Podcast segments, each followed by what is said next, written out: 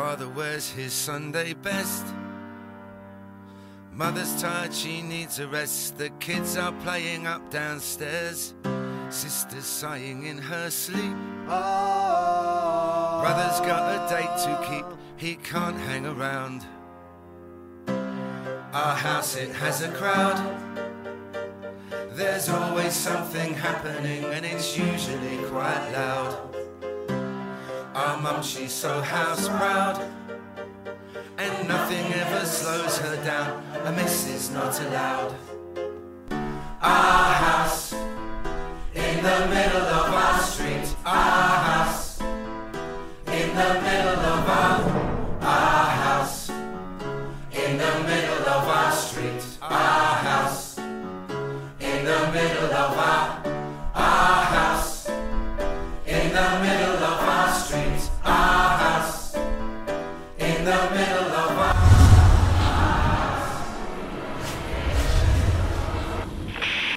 Estamos ya casi al final de esta serie de Timoteo que hemos llamado Casa, en base a la palabra griega oikos, que hace tiempo atrás yo le decía que el nombre del yogur, que antes se llamaba griego y se llama oikos, y es precisamente por eso, porque significa casa, pero esta palabra en el griego tenía una doble acepción, también significaba familia. Y es con esta doble intención también que lo hemos trabajado en este segundo semestre. Como Pablo en esta carta a Timoteo nos enseña no solamente qué es la casa de Dios, sino también cómo ser familia y cómo comportarnos entonces como miembros de esta familia que habita la casa de Dios. Ha sido una bonita serie, pero ya vamos casi, casi llegando al final. Ah, no reaccionaron, no les gustó la serie. Hoy estamos en el capítulo 6, versículo 3 al 10, un capítulo que es o que tiene versículos bastante conocidos no siempre utilizados de la mejor manera, pero hoy día vamos a, ojalá corregir esa enseñanza, si el Señor así lo permite. Yo hoy día soy un instrumento en las manos de Dios para traer su palabra. Así que que el Señor sea quien esté hablando. Cuando preparaba el sermón, yo igual decía, van a haber visitas. ¿Qué ilustración puedo utilizar que no sean los Simpsons? Yo siempre ilustro con los Simpsons. Y no encontré. no pude salir de Los Simpsons. Ya hay un capítulo de Los Simpsons. Pero sí, en serio. Hay un capítulo de Los Simpsons que es muy bueno, es de las temporadas antiguas, así que probablemente lo hayan visto alguna vez. Y es cuando el señor Burns, todos ubican al señor Burns, ¿no? ¿Sí? ¿Han visto Los Simpsons? ¿Sí? ¿Visitas han visto Los Simpsons? ¿Sí? Hay un capítulo en donde el señor Burns se acuerda de un osito de peluche que él tenía cuando era niño. Bobo, excelente, gracias. Le achunté entonces con la ilustración. Y el señor Burns llega un momento en que se acuerda de esto a través de un sueño, si no me equivoco, y le entra a él una nostalgia, y junto con la nostalgia le entra el deseo de recuperar su osito bobo. Y el oso lo muestran más adelante, era un oso que había pasado por todo, como que estuvo en la Segunda Guerra Mundial, se había congelado, lo habían atrapado unos esquimales. Al final llegó al negocio de Apu en una bolsa de hielo. Y venía todo destruido el oso. Y finalmente termina en la casa de Homero Simpson y Maggie, la bebé, se lo queda. Era un oso roñoso, así, ordinario el oso. Pero era el oso de Burns.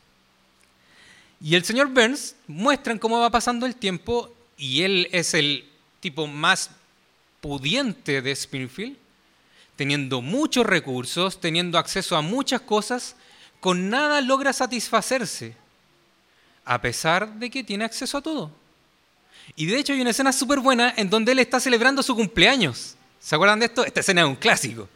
Él está celebrando su cumpleaños, hizo un banquete gigante, invitó a todos los invitados de la planta nuclear, recibe un montón de regalos y ningún regalo lo satisface. Y eso que recibía regalos igual bacanes. Cachen la bola bacán. Salen los Ramones. Los Ramones, por hermano. Y los Ramones le cantan el cumpleaños feliz al señor Burns. ¡Qué buena escena!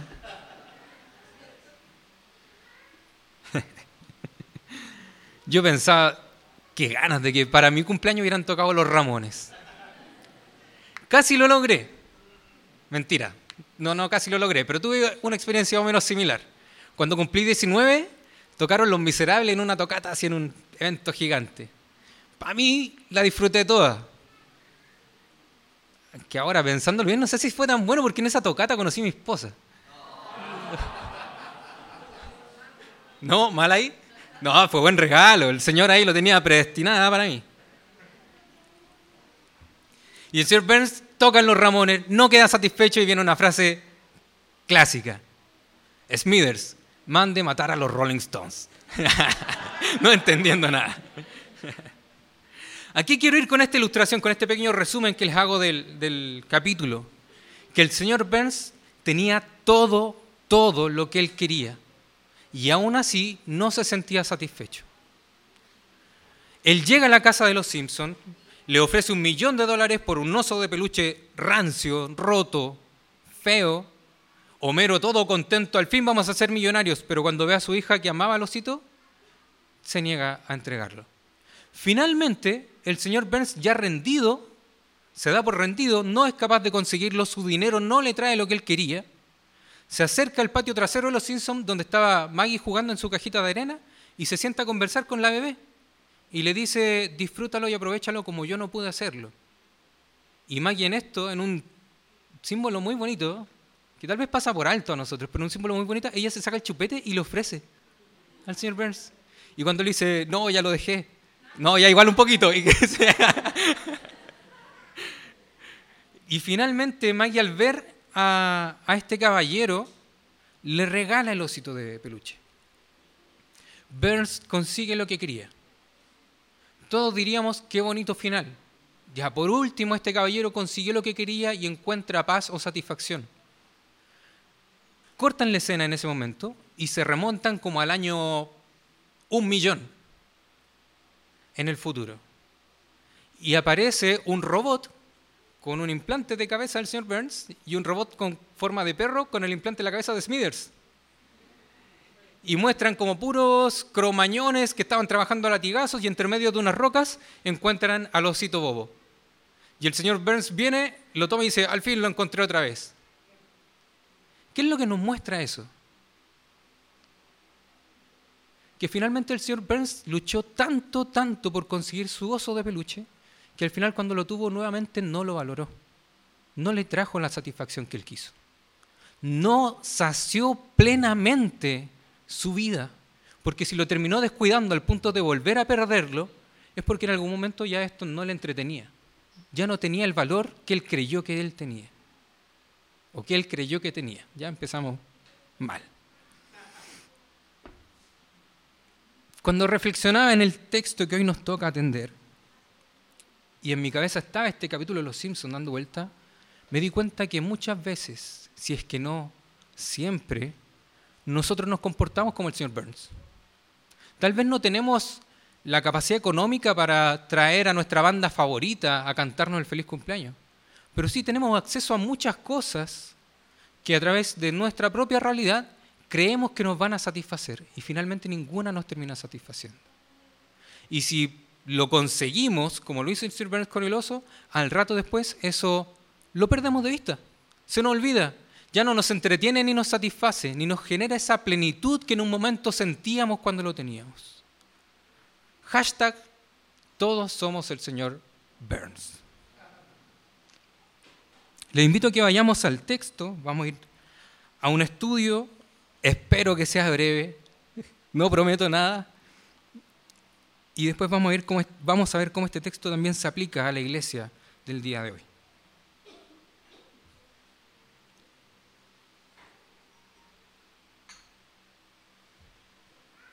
Igual me da vergüenza traer el ejemplo de los Simpsons, debo admitirlo. Pero no se me ocurrió otro.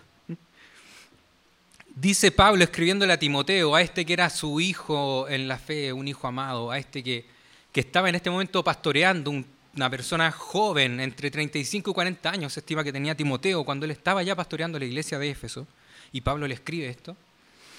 Le escribe Pablo, si alguien enseña falsas doctrinas, apartándose de la sana enseñanza de nuestro Señor Jesucristo y de la doctrina que se ciñe a la verdadera religión, es un obstinado que nada entiende. Voy a parar aquí.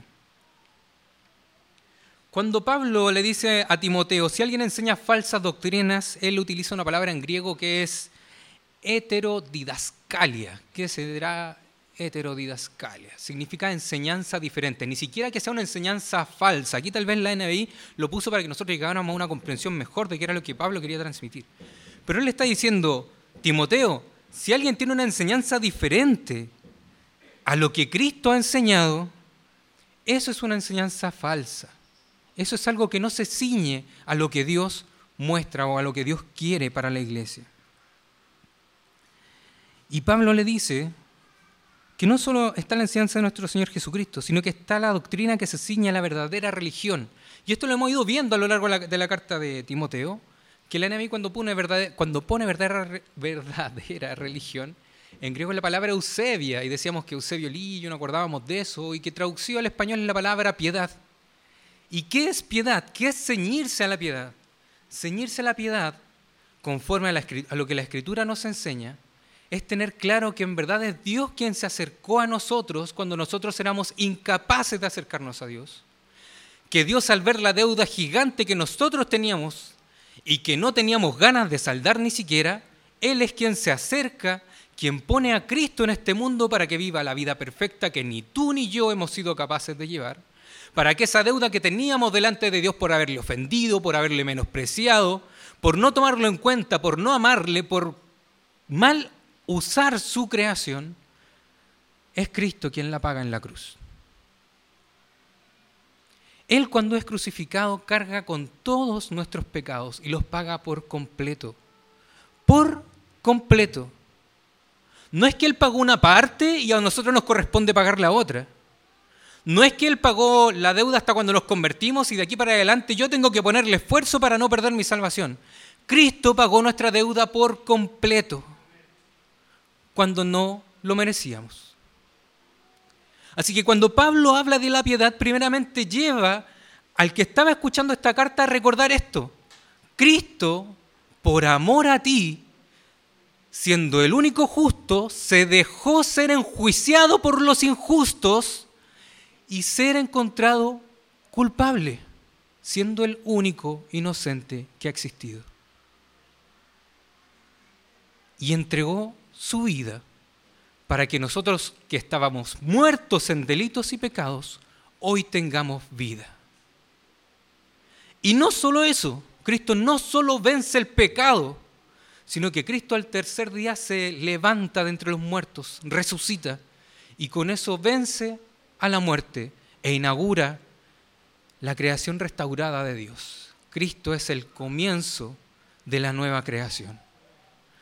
Y nos promete que así como Él resucitó, nosotros también vamos a resucitar y vamos a habitar ahora un mundo renovado, restaurado, un mundo redimido.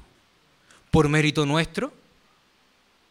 No porque nosotros tenemos la capacidad de redimir el mundo, porque el ser humano es tan inteligente que tiene la capacidad de acabar con el pecado.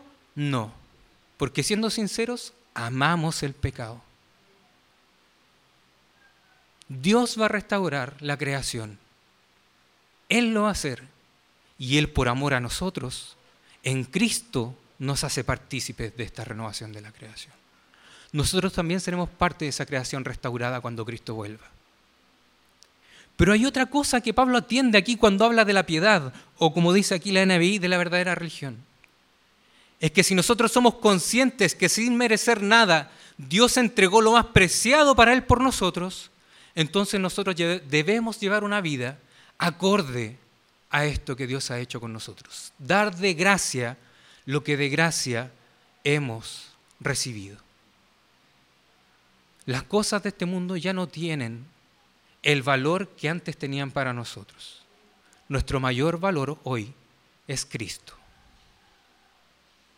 Y cualquier enseñanza diferente o cualquier falsa doctrina que no siga esto debe ser rechazada. Eso es lo que Pablo le está diciendo aquí a Timoteo primeramente.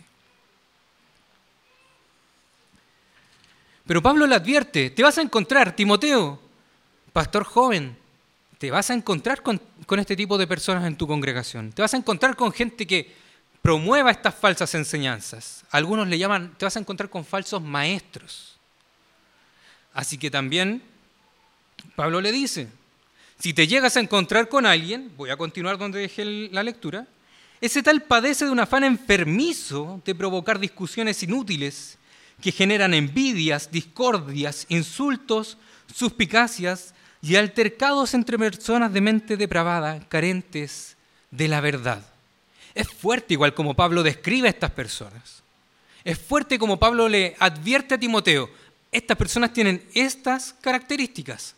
Ojo, atento, no creas lo que ellos te van a decir o estas nuevas enseñanzas que ellos puedan traer. De hecho, es fuerte como Pablo los trata de primera. Ese tal padece un afán enfermizo. Antiguamente, aquí estaba la traducción, ese afán, o sea, ese afán, ese tal padece delirio. Y creo que también nos ayuda a entender qué es lo que Pablo le quiere decir. Pablo le está diciendo a Timoteo, esa persona no está bien en su mente cómo está estructurando que funcionan las cosas. Entiende el mundo de manera errada. Y su forma de ver las cosas o su forma de entender la verdadera religión es una forma que no va a traer nada sano. Si antiguamente, en, el versículo anterior Pablo le decía la sana doctrina del Señor Jesucristo, aquí Pablo hace el contraste y les dice, esa persona está enferma.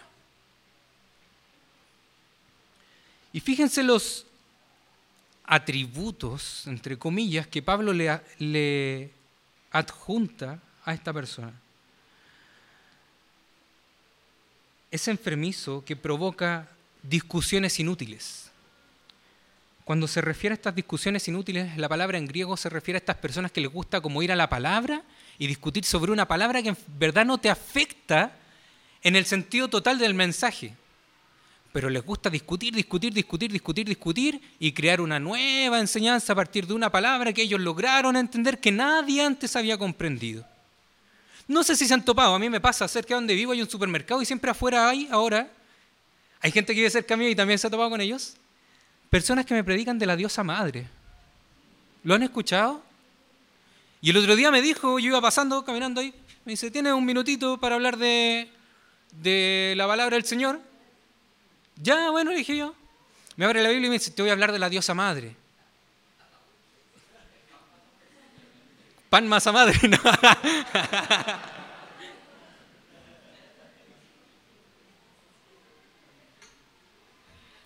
Y me dice, fíjate aquí en Gálatas, Gálatas 5.16, si no me equivoco, me, me citó. Y claro, hablaba de la Jerusalén, que es nuestra madre.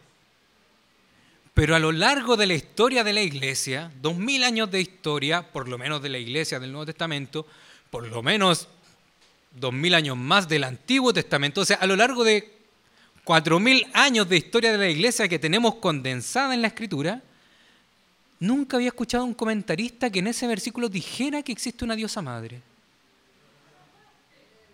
Pero ahora este nuevo movimiento encontró esta palabrita y sin tomar en cuenta el contexto de Gálatas, sin fijarse en lo que dice el versículo 15 y el 17, que le abrirían un poquito más el entendimiento, perdón que sea tan tal vez duro con mis palabras, pero esto, tomar el contexto del versículo, le ayudaría a entenderlo mejor, pero no, él se queda ahí. Jerusalén, que es nuestra madre, la diosa madre y crean una nueva enseñanza. Y si tú le dices, oye, pero Pablo aquí estaba escribiendo con otra intención, no, no, no, no. Lo que yo digo es la verdad y tú estás equivocado, todavía no lo he comprendido. Eso es lo que Pablo se refiere aquí. A ellos les gusta provocar estas discusiones inútiles.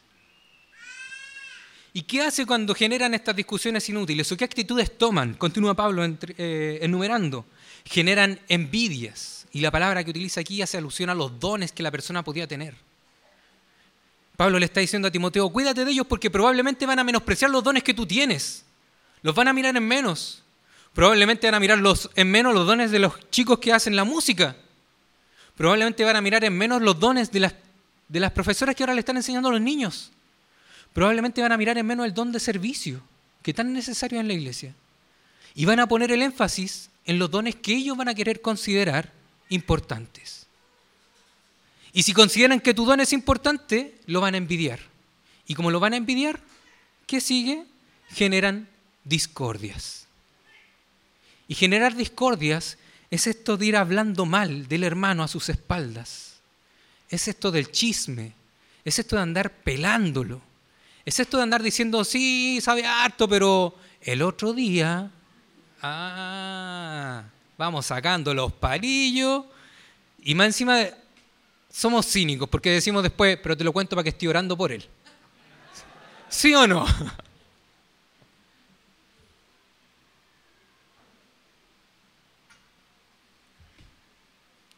Como generan envidias y discusiones y discordias, como hay este mal hablar de las personas, esto sigue evolucionando y llega a generarse insultos. Ya no solamente el hablar mal a la espalda del hermano, sino ya también llegar e incluso tratarlo mal enfrente de él. Y cuidado con esto porque a veces tenemos esa tendencia a pensar que decir todo lo que pienso es súper sano. Pero eso también es algo errado, porque nuestro pensamiento también está contaminado por el pecado. Lo sabio a la luz de la escritura es pensar todo lo que pienso. Perdón, lo dije al revés. pensar todo lo que digo y si hay algo que realmente necesite ser transmitido, hacerlo con amor. Porque efectivamente mi hermano puede estar en un error, efectivamente puede estar equivocado, puede estar haciendo algo mal, pero si yo voy a llegar y decirle, la vendiste, no valís nada, soy terrible charcha, y sabéis que no te quiero ver más y no vayas a seguir trabajando con el equipo de música porque te equivocaste en una nota. No. No es esa la forma. A la luz de la escritura nosotros podemos corregirnos como hermanos que somos, pero en amor. Y termina él con la palabra suspicacias. Y suspicacias es incluso ya no solamente algo a espaldas del hermano, no solamente un hablar mal en la cara del hermano, es tener un mal pensamiento del hermano, es como andar sospechando de él. No me tinca ese. Ah. ¿Le ha pasado o no le ha pasado?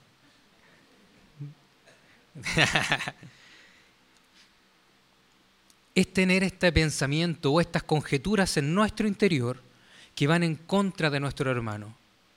Todas las actitudes que Pablo enumera aquí son actitudes que son contrarias al amor y que destruyen familias, que destruyen la casa. Continúa Pablo diciendo, y generan altercados entre personas de mente depravada, carentes de la verdad. ¿Qué pasa? Que finalmente se termina juntando con personas igual a él estas personas se terminan juntando con personas que también tienen estas mismas actitudes y finalmente ni entre ellos se terminan comprendiendo. También entre ellos después terminan teniendo divisiones, discusiones y ninguno de ellos llega al pleno conocimiento de la verdad. Pablo termina aquí diciendo, son personas de mente depravada. Esta palabra mente no se refiere simplemente al pensamiento, se refiere a actitudes, emociones, sentimientos errados sentimientos carentes de verdad. Estas personas basan todo su discurso en algo errado. Este es de los que piensan que la religión es un medio de obtener ganancias. Pablo va mostrando una especie de progreso en estas personas. Primero, se apartan de la sana doctrina. Después ellos se creen superiores porque encontraron algo que el resto no encontró. Y ahora que se creen superiores, se empiezan a denigrar a los que estaban alrededor. Y cuando ya se dan cuenta en su mente depravada que ellos son los únicos poseedores de un conocimiento que nadie más tiene, cuando se dan cuenta que ellos son superiores al resto, también quieren ahora hacer ganancia de esto. Y ojo con esto, porque el querer obtener ganancias a través de una religión errada es todo lo contrario a la piedad. Si decíamos que la piedad o que la verdadera religión que Pablo habla es la que somos conscientes de cuánto Dios pagó por nosotros y ahora nosotros somos capaces de entregarnos por completo por amor a nuestros hermanos, estas personas lo que quieren es todo lo contrario. No están dispuestos a entregarse por el otro. Lo que quieren es que el otro viva para ellos Por eso es que ellos quieren obtener ganancias de esta falsa religión. Yo ya no estoy aquí para trabajar, po. eso que lo hagan los otros. Ustedes trabajen y me sostienen y yo les sigo enseñando de esta verdad que yo nomás sé. También lo vemos eso mucho, lamentablemente en sectas o ese tipo de, de movimientos religiosos.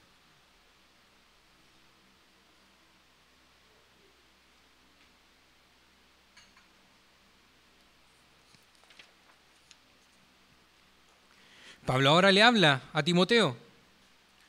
Le dice en el versículo 6, es cierto que con la verdadera religión se obtienen grandes ganancias, pero, pero solo si uno está satisfecho con lo que tiene.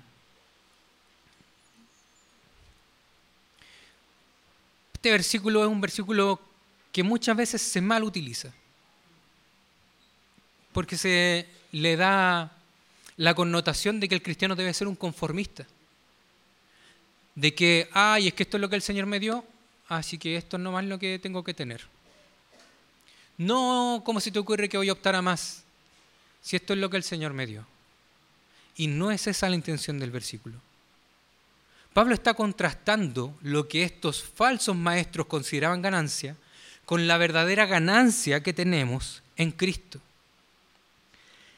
Es cierto que con la verdadera religión, nuevamente, es cierto que con la piedad se obtienen grandes ganancias, pero solo si uno está satisfecho con lo que tiene. ¿Qué es lo que el Señor te entregó?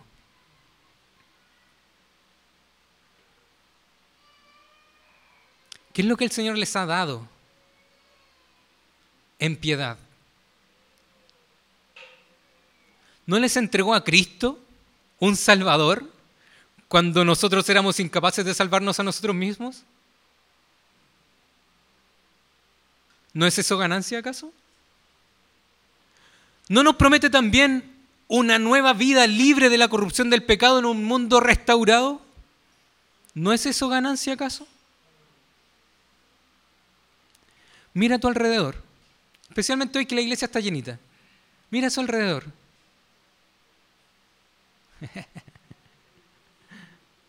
No tengan miedo de mirarlo a Él.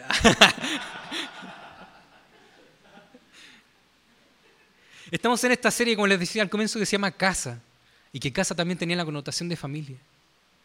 Los que están a su alrededor hoy son parte, por los méritos de Cristo, de su familia. Yo no sé si alguna vez alcanzaremos a tomar el peso realmente en esta vida, lo que eso significa. Pero tenemos una familia hermosa y gigante que está ahí para acompañarnos, para consolarnos, para alentarnos, para contenernos, para alegrarnos. Y eso es algo que ninguna otra cosa te puede dar. Señor Burns hizo todo lo que tenía a mano. Y cuando finalmente consigue el oso, al rato después se le pierde y lo, y lo olvida. ¿Qué ganancia tuvo el señor Burns? Una ganancia pasajera, efímera, hemífera, diría él.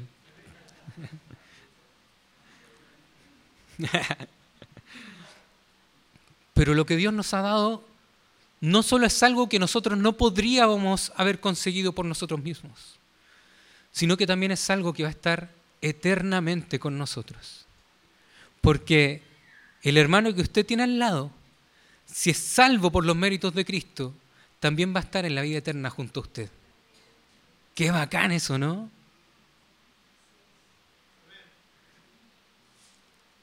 Es difícil tomarle el peso, pero es bueno recordarlo cada cierto tiempo porque nuestro corazón se alegra y se siente consolado a la vez.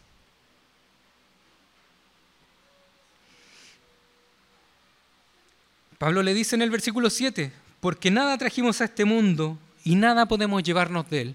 Probablemente aquí Pablo estaba acordándose de Job, cuando él en el capítulo 1, 21 dice, desnudo salí del vientre de mi madre y desnudo volveré. Cuenta la leyenda que cuando John Rockefeller, ubican a John Rockefeller, ¿sí? el primer billonario primer billonario del mundo. Tipo yo no alcanzo a contar los ceros de lo que tenía. Y cuando los cuento tampoco alcanzo a dimensionar qué es lo, cuánto es lo que él tenía. Pero cuenta la leyenda que cuando él murió, se juntan después los familiares, los cercanos con el abogado y le preguntan, ¿cuánto dejó? Y el abogado le responde, lo dejó todo, no se llevó ni un centavo. Obvio, qué sabiduría ese abogado.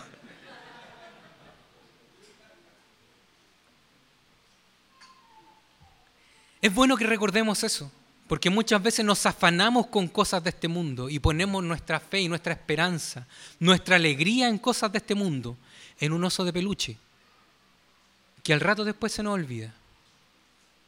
Y aunque lográsemos conservar ese oso de peluche hasta cuando muramos, hasta ahí va a llegar, no nos lo vamos a llevar, se queda acá. Pero lo que Dios nos ha entregado a través de Cristo es eterno. ¿Cuál es la verdadera ganancia? ¿Juntar bienes materiales en esta vida para sentirme satisfecho? ¿O disfrutar de lo que Dios hoy me ha dado? Como esta familia. Eso es mucho más ganancia. Totalmente. Y continúa Pablo diciendo, así que si tenemos ropa y comida, contentémonos con eso. No hay que tomarlo de manera literal este versículo también muchas veces se ha utilizado para llevar al cristiano al ascetismo y decir que uno tiene que llevar una vida de extrema austeridad, que incluso tener tele es pecaminoso, que tener más de dos pantalones es pecado, y un montón de cosas extremas que, haciendo mal uso de este versículo, nos quieren enseñar. No es la intención de eso. De hecho, este versículo es un dicho muy popular de la época. Se encuentra en diferentes escritos griegos y hebreos. Y como dicho, no debe ser tomado de manera literal. Debe ser interpretado como los dichos o los refranes se interpretan. Más vale pájaro en mano que cien volando. No es que nosotros tengamos que ir persiguiendo una paloma. No, no es la idea. Pero se entiende que tiene un significado detrás. Lo mismo quiere aquí decir Pablo. Si Dios ya nos ha dado nuestra salvación en Cristo, si tenemos vida eterna en Cristo, si tenemos una familia gracias a los méritos de Cristo, y ahora más encima, cuida, esta es la intención de este versículo, de nuestras necesidades esenciales. ¿No es eso ya lo suficiente para que vivamos contentos con lo que Dios nos ha dado? Podemos aquí acordarnos de Mateo 6, 25, 26, cuando le dice, mira los lirios del campo, ni a un Salomón se viste tan bonito como ellos. Mira, las aves no tienen graneros, no siembran ni cosechan, pero aún así el Señor todos los días les da alimento. Esa misma confianza nosotros podemos tener en el Señor. Y eso es lo que Pablo le está aquí recordando también a Timoteo. Dios te ha dado todo y nada te va a faltar en Dios. Por tanto, contentémonos con eso. Y la palabra que aquí Pablo utiliza para contentémonos es una palabra muy famosa para los griegos.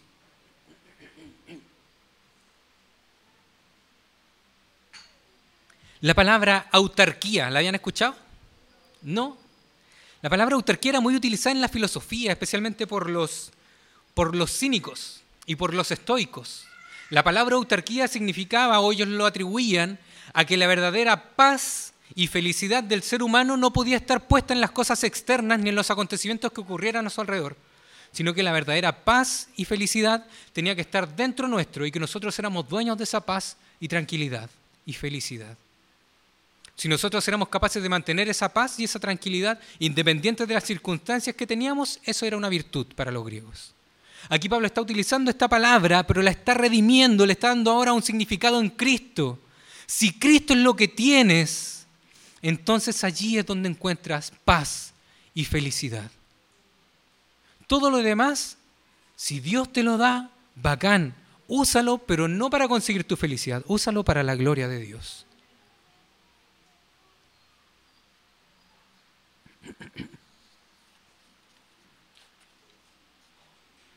Versículo 9. Perdón.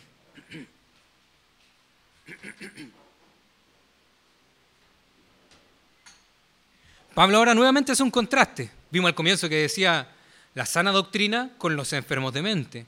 Ahora Pablo había dicho, había hablado sobre el contentamiento con lo que Dios nos ha dado y lo contrasta con los que quieren enriquecerse. Versículo 9, los que quieren enriquecerse caen en la tentación y se, vuelven esclavos de sus muchos deseos. Estos afanes insensatos y dañinos hunden a la gente en la ruina y en la destrucción. Porque el amor al dinero es la raíz de toda clase de males. Por codiciarlo algunos se han desviado de la fe y se han causado muchos sinsabores. Nos encontramos nuevamente con un versículo que muchas veces se utiliza de mala manera. Se nos dice que, como estaba en la traducción, una traducción más antigua, que el amor al dinero, ¿se lo, ¿se lo saben o no en Reina Valera? Sí se lo saben en Reina Valera. Es la raíz de todos los males. La NBI aquí lo traduce de una manera muy bacán. De hecho, una manera que a nosotros se nos hace más, más comprensible también. Y esto también era un dicho popular de la época. El amor al dinero es la raíz de toda clase de males. También no había que tomarlo de manera literal, porque al ser un dicho o al ser un refrán no es la intención tomarlo de manera literal, había que comprenderlo. Lo que Pablo está diciendo aquí es que aquellas personas que ponen su afán en enriquecerse, en obtener ganancias, aquellas personas que creen que su paz y su felicidad depende de cuánto ellos logran conseguir, terminan cayendo en la tentación. ¿Por qué? Porque esos deseos que son contrarios a la piedad, que son contrarios a Cristo, por lo general los saciamos con cosas que también son contrarias a Cristo. Y peor aún, estos deseos terminan por esclavizarnos. Y aquella libertad que encontramos en Cristo la olvidamos y le damos nuestra felicidad y nuestra paz a cualquier otra cosa. Cuando tenga mi casa propia, entonces sí voy a, poder vivir tranquilo. Yo pasé por eso mucho tiempo. No, cuando tenga un auto, entonces sí. Ahí sí, Señor. Ahí voy a poder vivir tranquilo. No, Señor, cuando mi hijo se titule, ahí sí, ahí voy a poder vivir tranquilo. Y finalmente terminamos poniendo nuestra felicidad y nuestra paz, que es algo que Dios nos ha regalado, a un costado y se lo entregamos o nos esclavizamos de estos deseos que no necesariamente son malos. No es malo querer una casa propia, no es malo querer un auto, no es malo querer el éxito de los hijos.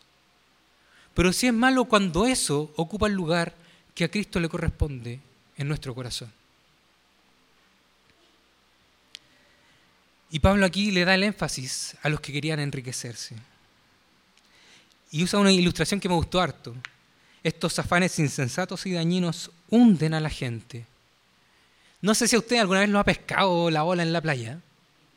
Le ha pasado, a mí me pasó un montón de veces. Y cuando a uno lo agarra la ola, lo sacude, lo hunde, y uno dice, ya pasó, y cuando se va parando, te llega la otra.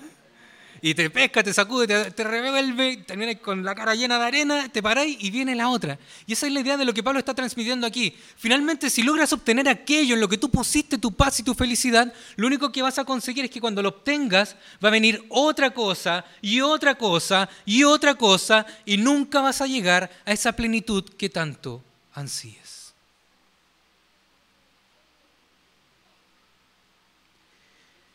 Pero enfocándolo en la riqueza como lo hace Pablo aquí. Porque el amor al dinero es la raíz de, todo clase de, mal, de toda clase de males. Pablo no está diciendo que el dinero es malo. Pablo tampoco está diciendo que ser rico sea malo. No está diciendo que ser pobre sea una virtud. Cuidado con eso. Muchas veces queremos justificar esta idea de lucha de clases en nuestra cabeza con falsos argumentos de la, de la escritura. Pablo no dice eso. Pablo dice que el amor al dinero es, la causa de toda clase de males. Y el amor al dinero se puede manifestar de diferentes maneras. Porque nuestra tendencia es a pensar que amor al dinero es solamente aquel que es rico y es avaro y no quiere compartir. Pero si yo soy pobre y siento envidia de lo que el otro tiene, eso también es amor al dinero. Y eso también en mi vida va a generar toda clase de males, amarguras, sin sabores. Pablo cierra esta perícopa, esta, este conjunto de versículos diciendo, por codiciarlo, algunos se han desviado de la fe y se han causado muchísimos sinsabores. Cuando Pablo aquí dice se han desviado, utiliza una palabra que en el griego, si lo como quisiéramos castellanizar, sería como algunos planetean de alrededor de la fe. De hecho, de esta palabra sale nuestra palabra planeta. La gracia del planeta es que tiene una órbita y gira alrededor de un sol o de una estrella. Pablo no está diciendo aquí que esa persona vaya a perder su salvación. No es la idea de lo que Pablo está hablando. Lo que Pablo nos está diciendo es que esta persona que debiese estar enfocada en llegar a un objetivo, en buen chileno, se da puras vueltas. Y al final nunca consigue lo que debiese haber conseguido. Y por causa de esto, de no estar claro en dónde está su paz y su felicidad, se termina causando muchos sinsabores, muchas amarguras. Eso es lo que Pablo quiere decir ahí a través de ese versículo.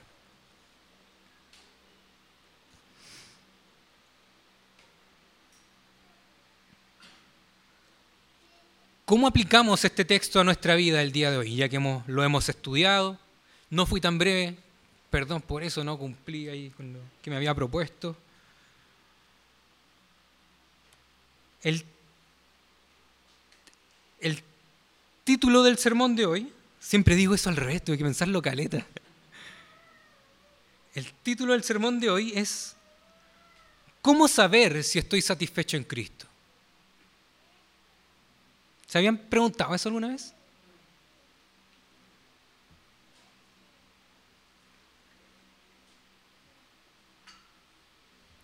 Y quiero que veamos tres preguntas que ojalá podamos, si no ahora, después en la casa, hacernos y examinarnos, para que veamos si realmente estoy satisfecho en Cristo o si en verdad estoy planeteando, si en verdad estoy dándome vueltas alrededor sin llegar realmente a conseguir lo que Dios tiene para mí en Cristo. La primera pregunta o el primer punto de este sermón, en los versículos 3 al 5, que ya estudiamos, ¿qué enseñanzas satisfacen mi corazón? ¿Qué es lo que te gusta escuchar cuando te predican la palabra?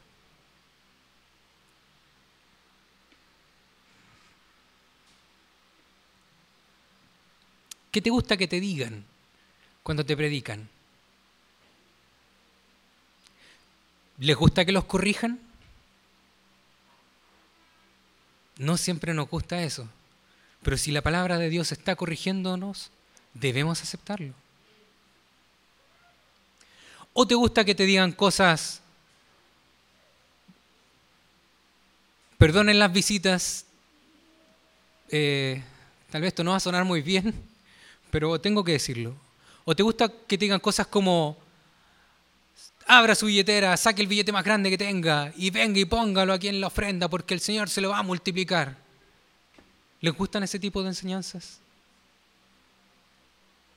¿Qué satisfacción estás buscando ahí? ¿Estás buscando realmente a Cristo? ¿O estás simplemente queriendo utilizar a Dios como una herramienta para conseguir lo que tú crees que te va a traer la paz y la felicidad?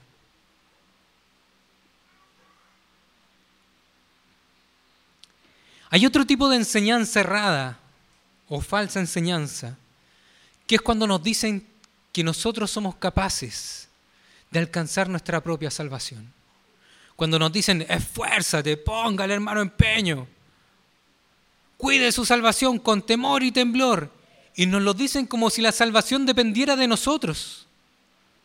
¿Y sabes qué? Nunca la salvación dependió de nosotros. Porque nosotros no somos capaces de salvarnos a nosotros mismos. Y es cierto que debemos cuidar nuestra salvación con temor y temblor, pero no con temor y temblor porque la vayamos a perder, sino que con temor y temblor porque somos conscientes de cuánto le costó a Dios que nosotros fuéramos salvos. Eso es lo que debemos cuidar, tomarle el peso a que Cristo derramó su sangre por nosotros en una cruz. Eso es lo que debemos cuidar.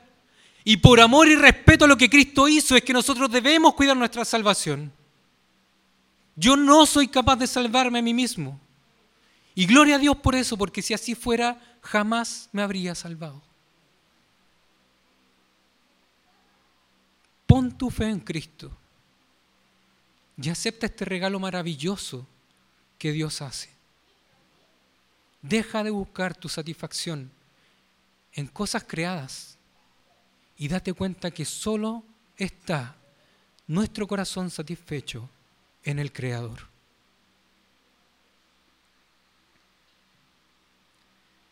¿Qué enseñanza satisface mi corazón? Hay un autor que me gusta harto, se llama Paul Tripp. Y él dice que nosotros todos los días y a cada momento nos predicamos un evangelio.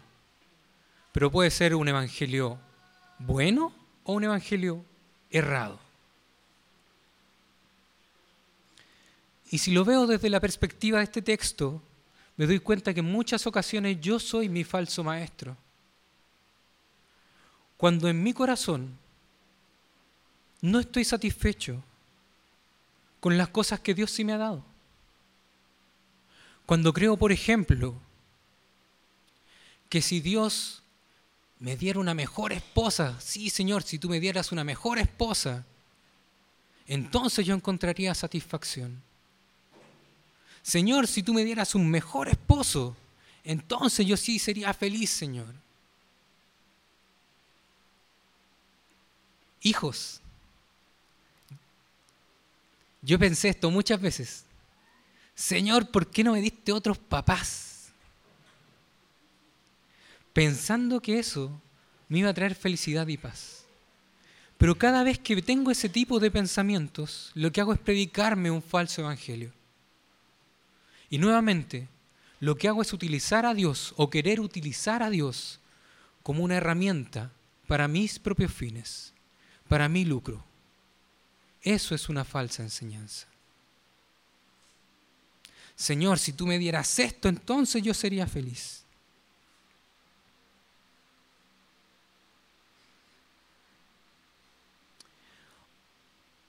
Otra forma en la que puedo ser mi falso maestro es cuando veo estas características que tenían los que enseñaban estas cosas. Y siento envidia de mis hermanos por los dones que ellos tienen. Oh, a mí me encantaría tocar guitarra, como lo hace el Aarón y el Seba que estaban acá. Yo siempre les digo, cabros, yo no entiendo cómo lo hacen ustedes. Porque ellos dicen, ya estaba por dos, y saben qué nota sigue. Yo digo así, ¿cómo saben qué nota sigue? Yo no tengo en mi cabeza esa capacidad, no, no tengo ese don, no tengo ese talento, me encantaría tenerlo. Pero si yo dejo que mi, felicidad, que mi felicidad dependa de eso, o incluso si yo llego ahora a menospreciar los dones que ellos tienen porque digo, ah, pero ustedes tocan música nomás, pues. A mí el Señor me dio el don de la enseñanza, ¿y el mío es más bacán que el de ustedes? No. Estoy siendo un falso maestro a mí mismo. ¿Sientes envidia de los dones que tus hermanos tienen?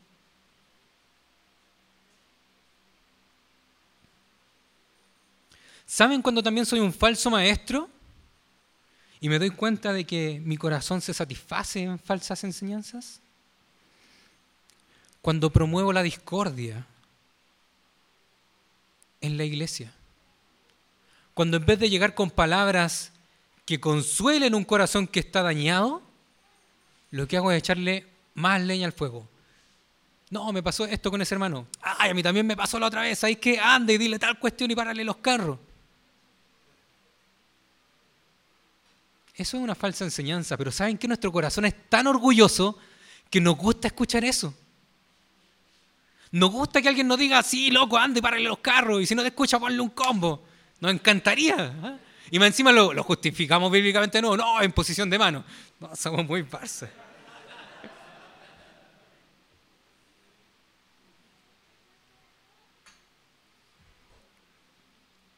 ¿Saben cuándo soy un falso maestro para mí mismo?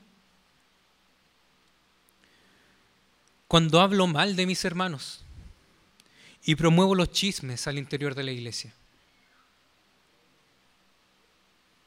Esto no tiene justificativo. Perdonen que sea así de tajante. Pero esto no tiene justificativo. No podemos hablar mal de nuestros hermanos. No podemos andar chismeando de ellos.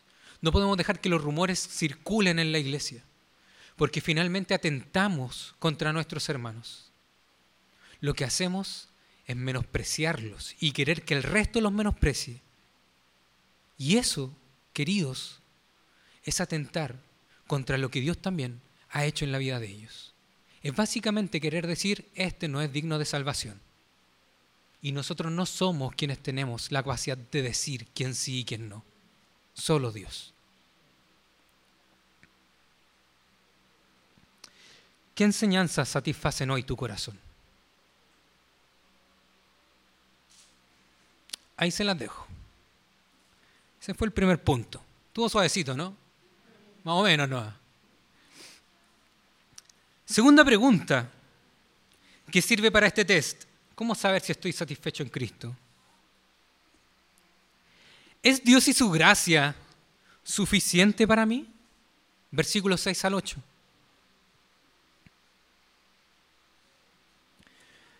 Cuando un hermano te corrige, vuelvo a esa misma pregunta.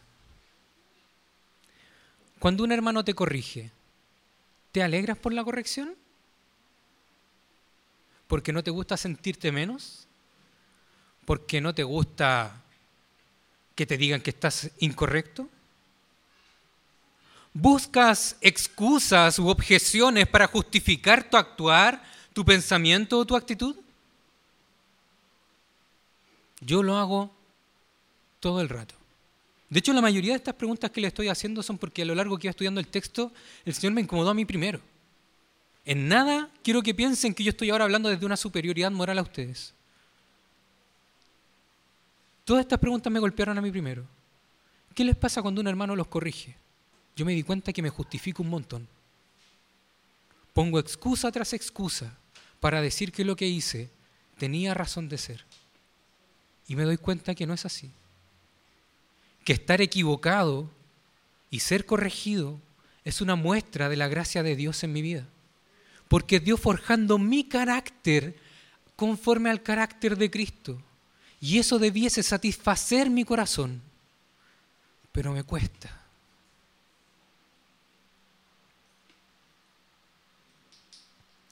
¿Es Dios y su gracia suficiente para ti? Hay un principio bíblico que es bueno recordar cada cierto tiempo.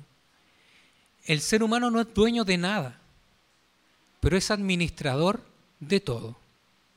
Estamos en esta vida para administrar la creación de Dios. Y no se nos puede olvidar eso. En el momento en que empezamos a enriquecernos, el momento en que empezamos a obtener muchas ganancias, o a llenarnos de cosas, o a poner nuestra felicidad en muchas cosas, ignorando o desatendiendo a mi hermano si está pasando necesidad, estoy siendo un pésimo administrador. No solo porque estoy dejando que mi satisfacción dependa de lo que tengo, sino que además estoy descuidando la creación de Dios, incluso a mi hermano, que es creado a imagen y semejanza del Creador. Hay mucha más satisfacción, queridos, en vivir la piedad que en ser billonario hay mucha más satisfacción en recibir un abrazo de un hermano cuando estamos tristes que en comprarme un Ferrari para pasar la pena.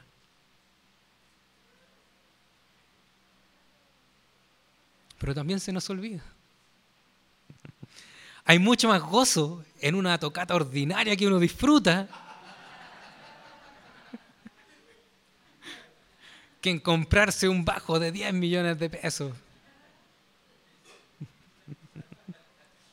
Gloria a Dios por eso. Hay un comentarista bíblico que cada cierto tiempo revisa sus comentarios y como que a veces dice cosas bacanas. Y hoy día él le chuntó con, con una frase que me gustó mucho. Su apellido es súper raro, no sé pronunciarlo, así que después si quieren se lo doy por escrito. Es Birsby. Se escribe Wiersbie. Si es que lo quieren googlear. Él dice que estamos tan saturados de lujos que nos olvidamos de cómo disfrutar las cosas más esenciales.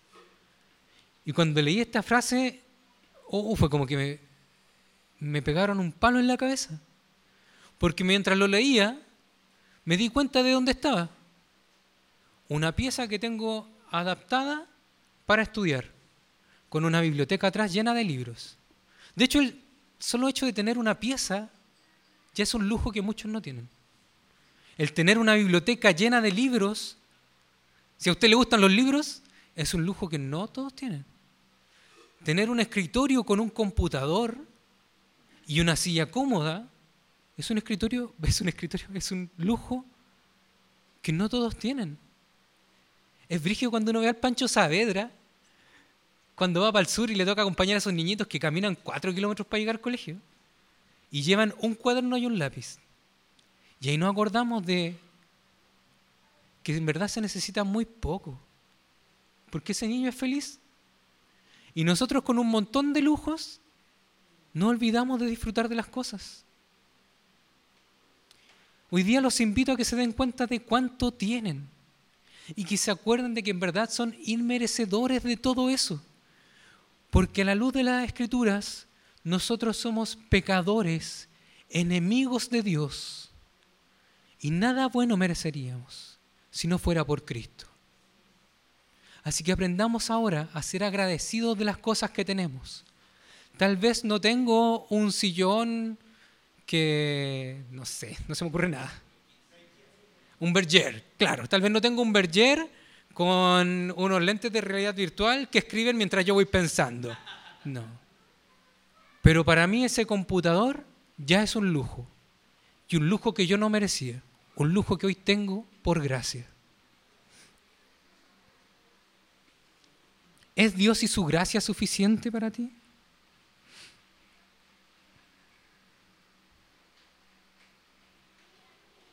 Muchas veces creemos que por ser hijos de Dios debemos llevar un estándar de vida súper alto. No, yo soy hijo del rey y por tanto merezco vivir en bendición porque... Y un montón de discursos que a diario, que a diario escuchamos. Cuando Cristo vino a la tierra no tenía dónde apoyar la cabeza. A eso somos llamados. No a llevar una vida de austeridad, despreciando lo que Dios nos da, pero hacia ser conscientes de que todo lo que tenemos es por gracia y que estamos aquí también para administrarlo. Si Dios nos da harto, bacán, gracias Señor. Y si tengo la oportunidad de ayudar, mejor todavía, que tu corazón no se envanezca, que tu satisfacción esté en Cristo, en Dios, y no en las cosas que te permite tener. Como tercer y último punto, ¿Cuál es mi fuente de contentamiento y paz? Versículos 9 y 10. ¿Qué es lo que está hoy en tu corazón? Enclavado, ahí, que no logras sacar aquella idea que está fija en tu cabeza y en tu corazón, que crees que es lo que te va a traer satisfacción. ¿Qué es lo que hoy no te logra o no te deja dormir porque te vas a acostar y te da vuelta y vuelta en la cabeza? Que ansías tener. ¿Qué es aquello en lo que has puesto tu paz? ¿Qué es aquello en lo primero que piensas cuando te levantas? Y que hoy te está quitando el gozo y robando tu felicidad.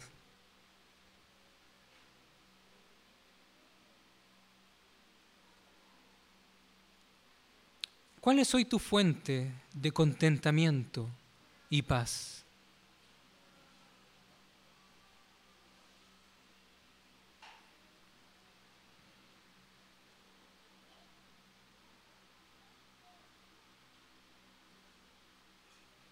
¿Es Cristo?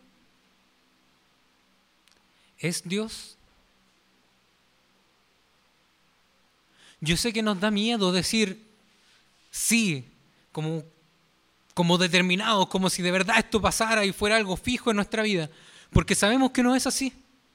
Hay días en los que sí logramos tener esta comunión con Dios y gozarnos de Él y vivimos alegres, independientes de las circunstancias que estén a nuestro alrededor.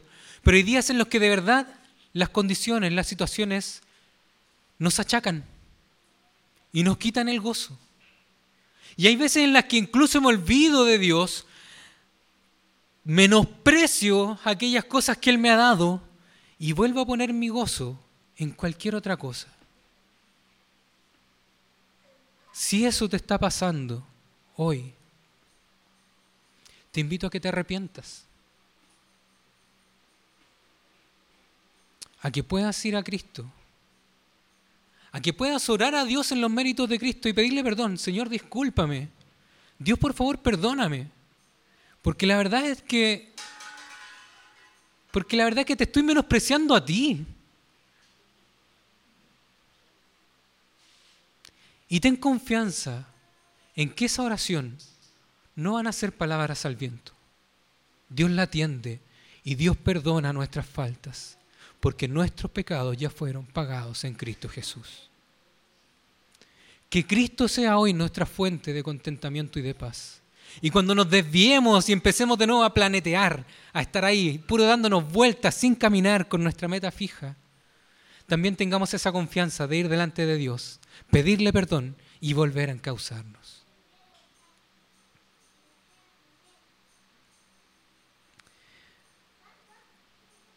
Te invito nuevamente a que veas todo lo que Dios te ha dado y aprendas a estar contento con esto. Porque lo que Dios nos ha dado es eterno. Tu hermano que está al lado tuyo va a estar contigo en el cielo el día de mañana. Que no nos pase lo que al señor Burns. Que mil años más, de nuevo tenía que ir a buscar el oso para encontrar felicidad. Y te apuesto que después de esos mil años, o sea, de esos mil años, lo iba a volver a perder. Iba a empezar de nuevo este ciclo, como cuando nos agarra el mar y nos sacude ola tras ola.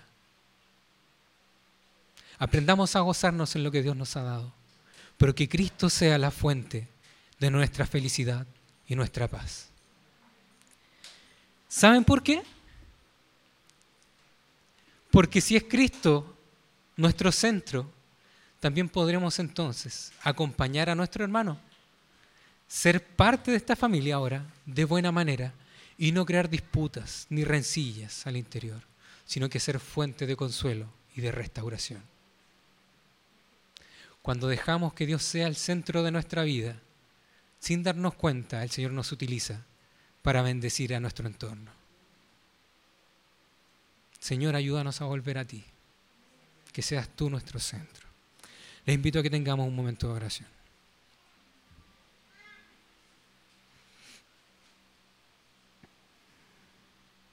Buen Dios y Padre Celestial, te doy gracias primeramente, Señor, porque eres tú el único que nos ha mirado con un amor eterno y que ha dado todo porque hoy seamos tus hijos. Te agradezco porque hoy soy parte de esta familia que es la iglesia.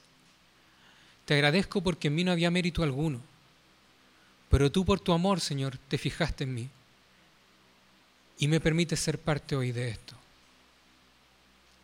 Gracias Señor amado porque aun cuando te quito de mi corazón y pongo mi paz y mi felicidad en otras cosas, tú no te apartas de mí. Tú no me abandonas. Tú no me dejas a un lado siendo que soy constantemente porfiado, sino que tú te mantienes fiel en mi vida, Señor. Te agradezco por eso. Y te agradezco también porque cada vez que fallo, tú estás ahí para perdonarme. Perdóname, Señor, porque muchas veces he puesto mi paz y mi felicidad en cualquier otra cosa, menospreciándote, mirándote en menos y diciéndote que no eres suficiente para mí. Perdóname, Señor, por eso. Te pido, Padre, que fortalezcas nuestros corazones que nos ayude, Señor, a encauzarnos en ti, a dejar de andar buscando nuestra felicidad en cualquier cosa creada y de una vez por todas, Señor, poner nuestra vista en ti, nuestro Creador y nuestro Padre Celestial. Ayúdanos a entender que todo lo que tenemos es una muestra de tu amor por nosotros. Ayúdanos a gozarnos en ti, Señor. Calma, Señor, nuestros corazones inquietos y ayúdanos, Señor, a satisfacernos y a encontrar paz en ti, independiente de las circunstancias que estemos viviendo. Ayúdanos, Señor, porque eso nos cuesta. Te pido, Padre Celestial, que nos ayudes como iglesia también a fijarnos en ti, Señor, para poder ser de bendición a los que están a nuestro alrededor. Ayúdanos a hacer luz aquí en la iglesia, a terminar con nuestros malos hábitos, con el chisme, con el hablar mal, con el pelambre. Ayúdanos a terminar con aquellas malas cosas, Señor, que creemos que que son justas. Y ayúdanos, Padre Celestial, a trabajar por la restauración. Ayúdanos a hacer luz, Señor, aquí al interior de la iglesia. Pero ayúdanos también a hacer luz, Señor, en nuestra familia. Ayúdanos a hacer luz en nuestro trabajo. Ayúdanos, Señor, a hacer luz en donde tú nos pongas, Padre. Que podamos ser reflejo del amor que tú primeramente has mostrado por nosotros, Padre Santo. Cuídanos, por favor, Señor, y ayúdanos. Y ten misericordia de nosotros, Padre. Te agradecemos todo, Señor, porque todo proviene de ti y es para ti. Ayúdanos a no olvidarlo. Fortalécenos, Padre, y ayúdanos, por favor, te lo pido. En el nombre de Jesús, nuestro Señor y Salvador. Amén. Mis queridos hermanos, que el Señor les bendiga.